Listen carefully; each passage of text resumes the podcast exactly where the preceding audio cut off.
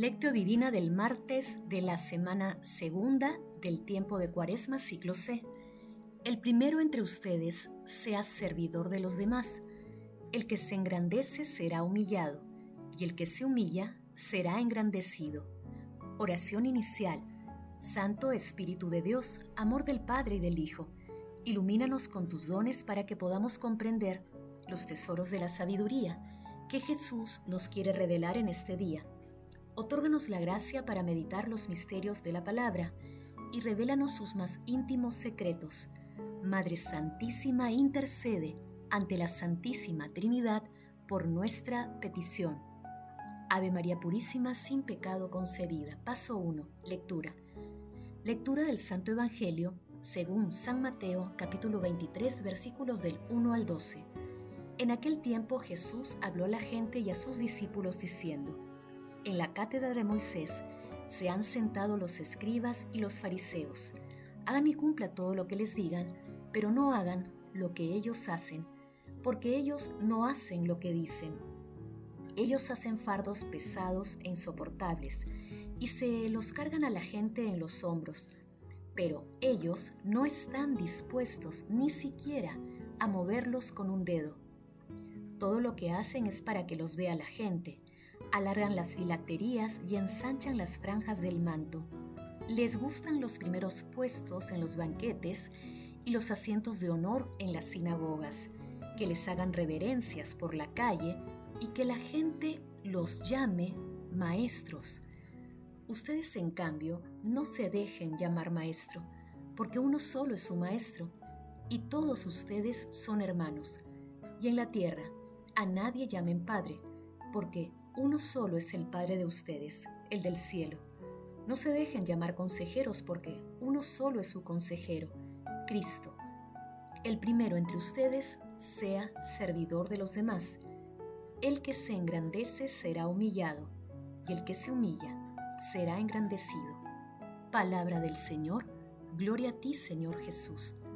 Según las palabras del Señor, no cesemos de velar y orar hasta que no pasemos a las bienaventuranzas del más allá y no consigamos los bienes prometidos por la gracia y el amor a los hombres de nuestro Señor Jesucristo, a quien corresponde toda gloria por los siglos de los siglos. Amén.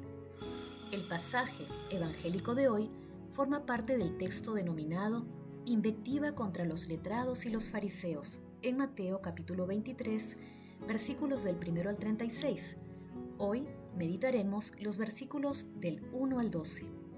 Las expresiones de Jesús advierten a los discípulos de todos los tiempos, ya que siempre estaremos expuestos a recaer en los pecados que aquí se condenan severamente.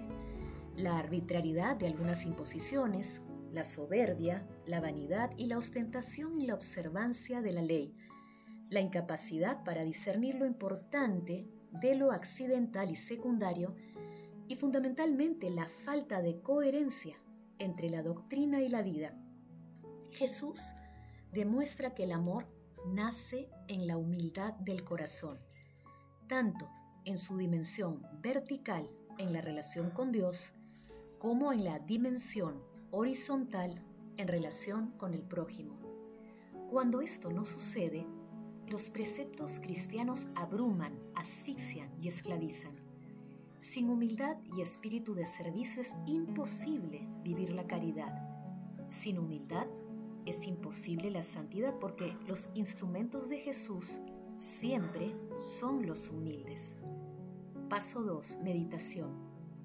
Queridos hermanos, ¿cuál es el mensaje que Jesús nos transmite? A través de su palabra, el Padre Javier Igea López Fando nos dice, la conversión que propone la cuaresma implica abandonar la vida de pecado. En tiempos del Señor los pecados que él denunciaba eran los de los escribas y fariseos, pero esto hay que traducirlo a nuestros días. A la luz de este Evangelio, ¿cuáles serían los pecados contra los que hoy nos pondría en guardia Jesús? Me atrevo a afirmar que uno de ellos sería el de la indiferencia religiosa y otro el de la indiferencia hacia el prójimo y otro el de la manipulación profunda en las relaciones humanas y otro el de creernos superiores a los demás e ir desobrados dando lecciones, y otro el de cerrar los ojos ante la justicia social que acucia en un continente entero como el africano, y otro el de creernos importantes. La lista podríamos alargarla busque ad infinitum. A quien es verdadera humilde, le molesta verdaderamente los halagos. Sabe que con ellos se le puede colar el demonio de la vanidad. Y este es un mentiroso muy sutil. Los padres del desierto enseñaban que había que responder a los halagos con un enérgico es mentira. No hacerlo es dejar a Cristo como Maestro y a Dios como Padre para cambiarlo por nosotros mismos. Esta tentación es muy sutil, sobre todo en quienes tienen autoridad que raras veces se sustraen del narcisismo en el que fácilmente cae quien se abandona en la vida espiritual y cede a los halagos de santidad que a veces le dedican quienes lo rodean. Asimismo, identificamos muchas veces la inacción para defender los valores cristianos e instituciones esenciales como la vida humana desde su concepción hasta la muerte, la dignidad de las personas, la familia, entre otros. Hermanos, desde lo profundo de nuestro corazón, respondamos las siguientes interrogantes. ¿Somos proclives a priorizar las apariencias antes que el cumplimiento de los mandamientos del amor? ¿Buscamos los halagos humanos o las recompensas de Dios Padre que ve en lo escondido? ¿Nos esforzamos y pedimos al cielo el fortalecimiento de la humildad? Que las respuestas a estas preguntas nos ayuden a purificar nuestros corazones para ser verdaderos apóstoles de nuestro Señor Jesucristo. Jesús, María y José nos aman. Paso 3. Oración. Señor, vela con amor continuo sobre tu iglesia, y pues sin tu ayuda no puede sostenerse lo que se cimienta en la debilidad humana. Protégela siempre con tus auxilios en el peligro y dirígela a la salvación. Amado Jesús, límpiame, Señor, purifícame. Señor, perdóname. Señor, sáname con tu amor compasivo y misericordioso.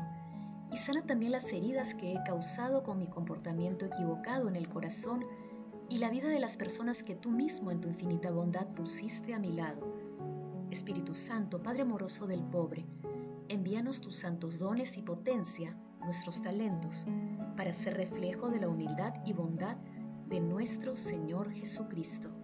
Amado Jesús, misericordioso Salvador, otorga tu perdón a las almas del purgatorio, especialmente a las que más necesitan de tu infinita misericordia, y permíteles contemplar tu rostro amoroso Madre Santísima, Madre de Misericordia, intercede ante la Santísima Trinidad por nuestras peticiones. Amén.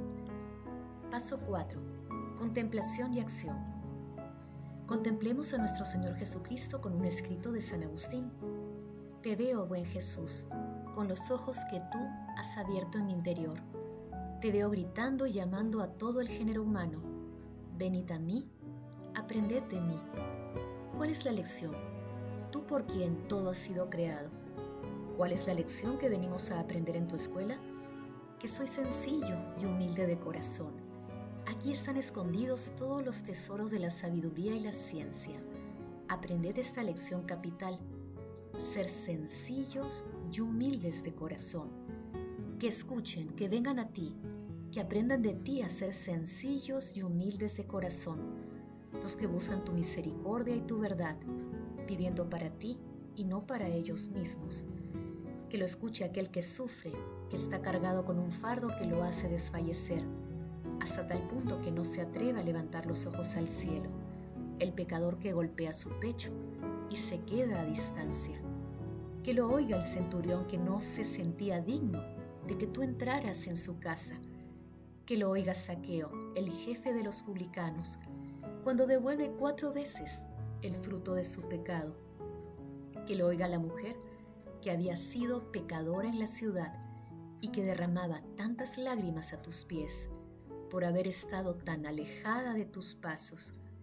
Que lo escuchen las mujeres de la vida y los publicanos, que en el reino de los cielos preceden a los escribas y fariseos. Que lo oigan los enfermos de toda clase, con quienes compartías la mesa y te acusaron de ello. Todos estos cuando se vuelven hacia ti, se convierten fácilmente en gente sencilla y humilde ante ti, acordándose de su vida llena de pecado y de tu misericordia llena de perdón, porque donde abundó el pecado, sobreabundó la gracia.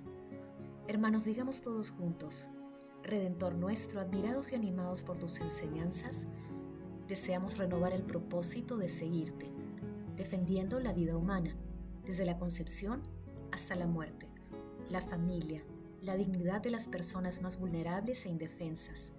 Tengamos la osadía hoy de realizar obras de misericordia con humildad, solo para la mayor gloria de Dios. Glorifiquemos a la Santísima Trinidad con nuestras vidas. Oración final. Gracias Señor Jesús porque tu palabra nos conduce por caminos de paz, amor y santidad. Espíritu Santo, ilumínanos para que la palabra penetre a lo más profundo de nuestras almas y se convierta en acción. Dios glorioso, escucha nuestra oración. Bendito seas por los siglos de los siglos. Madre Santísima, intercede ante la Santísima Trinidad por nuestra petición. Amén.